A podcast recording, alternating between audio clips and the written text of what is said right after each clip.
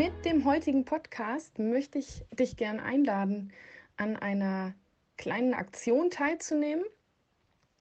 Eine kleine Weihnachtsaktion, die wir gestern schon mit dem Erzählcafé gestartet haben, also mit dem Seniorenkreis aus dem deutschsprachigen Gemeindeteil.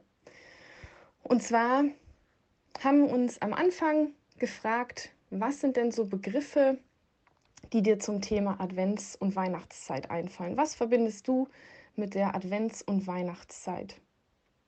Vielleicht nimmst du dir mal ein, zwei Minuten und pausierst den Podcast und denkst auch mal für dich darüber nach, was du so mit Advent und Weihnachten verbindest.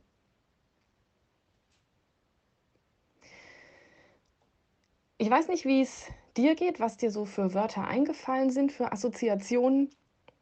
Aber gestern im AC-Café haben wir gemerkt, das sind so die typischen Begriffe, die man irgendwie jedes Jahr hört. Lichterkette, Kerze, Adventskranz, ähm, Kamin, Weihnachtskonzerte, Adventsgottesdienste.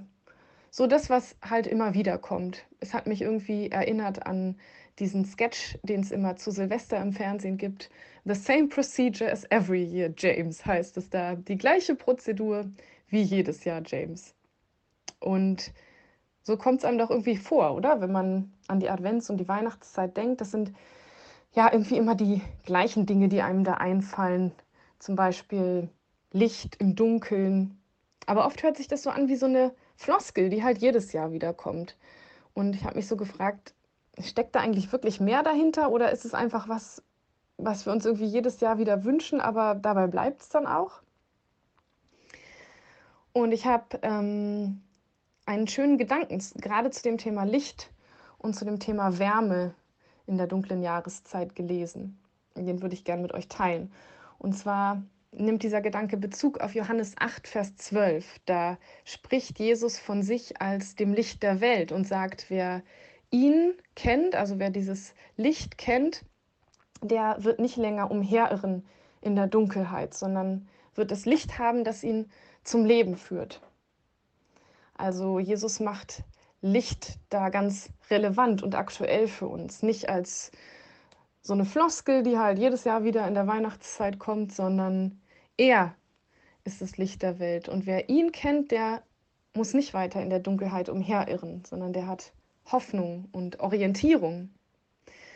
Und ähm, den Gedanken, den ich da besonders ähm, schön fand, der mir sehr nachgegangen ist, war, dass wir gerade ähm, ja irgendwie in einer Zeit leben, wo wir ähm, lernen, an Licht zu sparen aufgrund sehr hoher Energiekosten und an Wärme zu sparen. Ähm, und wir mit Jesus aber den kennen, der weder mit Licht noch mit Wärme sparen muss, sondern der im Übermaß uns Licht und Wärme geben möchte, gerade ja, wenn es um uns herum dunkel wird, ob im, im realen oder im übertragenen Sinn. Und ähm, nicht nur möchte Jesus uns Licht und Wärme sein, uns Hoffnung und Orientierung geben, sondern er sagt ja auch, dass wir Licht sein sollen in dieser Welt. Und da habe ich gedacht, dass man oft in der Weihnachtszeit, ähm, auch viele Menschen, die keine Christen sind, ne, so in die Ferne blickt und ähm, überlegt, wo kann ich helfen auf dieser Welt? Wo gibt es zum Beispiel ähm, ärmere Länder, die meine Unterstützung gebrauchen können? Im Fernsehen gibt es ständig Werbung dafür, dass man spendet. Ähm, in unserer Gemeinde werden Schuhkartons gepackt für Kinder, die vielleicht sonst keine Weihnachtsgeschenke bekommen. Ähm, ich selber habe mal mit, ähm, mit meinem Hauskreis Plätzchen gebacken und an Obdachlose verteilt. Also man guckt immer sehr nach außen und das ist natürlich gut, ja. Ich will das gar nicht, ähm, ich will das gar nicht ähm, irgendwie runtermachen oder so. Diese Aktionen sind auch wichtig und die kommen auch von Herzen und das ist schön und das ist sehr wertvoll. Aber ich habe gedacht, vielleicht ähm, ist es auch wichtig, gar nicht immer so weit in die Ferne zu schauen, wo man helfen kann, sondern und wo man Licht und Wärme sein kann, sondern auch ähm, ganz nah bei uns zu gucken, ähm, wie können wir Licht und Wärme sein. Und da haben wir gestern eine Aktion im Erzählcafé gemacht und zu dieser Aktion möchte ich dich mit einladen. Und zwar haben wir geschaut, es gibt so einige Menschen in unserer Gemeinde, die wir schon lange nicht mehr gesehen haben, die wir vermissen, die uns fehlen, die wir gern einfach mal wieder sehen und vielleicht in den Arm nehmen würden. Und bei manchen wissen wir vielleicht, warum sie schon lange nicht mehr gekommen sind. Bei anderen wissen wir es vielleicht nicht so genau.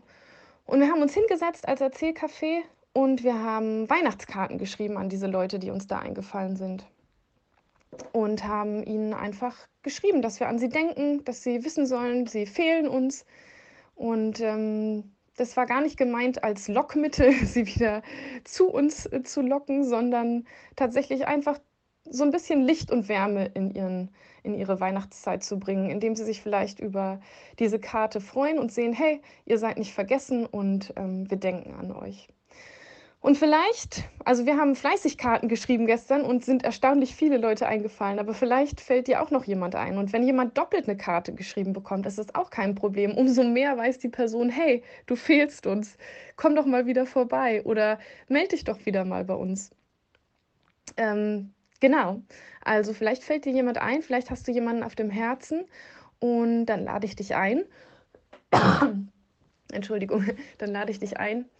Ähm, ja, eine Karte zu schreiben an diese Person, ein bisschen Licht und ein bisschen Wärme dadurch dieser Person äh, zu schicken und ähm, ja, einfach selber von dem Licht und der Wärme, die wir von Jesus bekommen, immer wieder äh, weiterzugeben an Menschen, die uns doch irgendwie ganz nah sind und Teil unserer Gemeinde sind.